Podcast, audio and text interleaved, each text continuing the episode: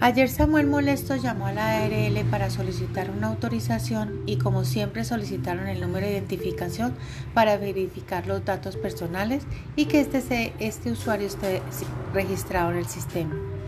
La señorita Lucy Melena Tranqui, de servicio al cliente, tras verificar que el número de identificación eh, apareciera en su sistema, eh, comprobó que Samuel sí estaba registrado. Tras la verificación, Lucy Milena le dijo, por favor, señor Manuel, ¿en qué le puedo servir? Y él explicó que desde hacía varios días ha tratado de que le autoricen un servicio médico, pero hasta el momento no ha habido poder humano lograr que le asignen una cita.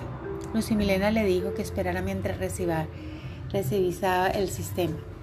Después de 15 minutos y obviamente, como buen cliente paciente que es Samuel, esperó y siguió esperando hasta que la paciencia se agotó y para completar la llamada se cortó. Preocupado y molesto volvió a llamar a la ARL. Otra señorita de servicio al cliente llamada Carola Melpies le respondió y le pide a, Samuel que el, el número de identificación para verificar la información y que exponga su problema.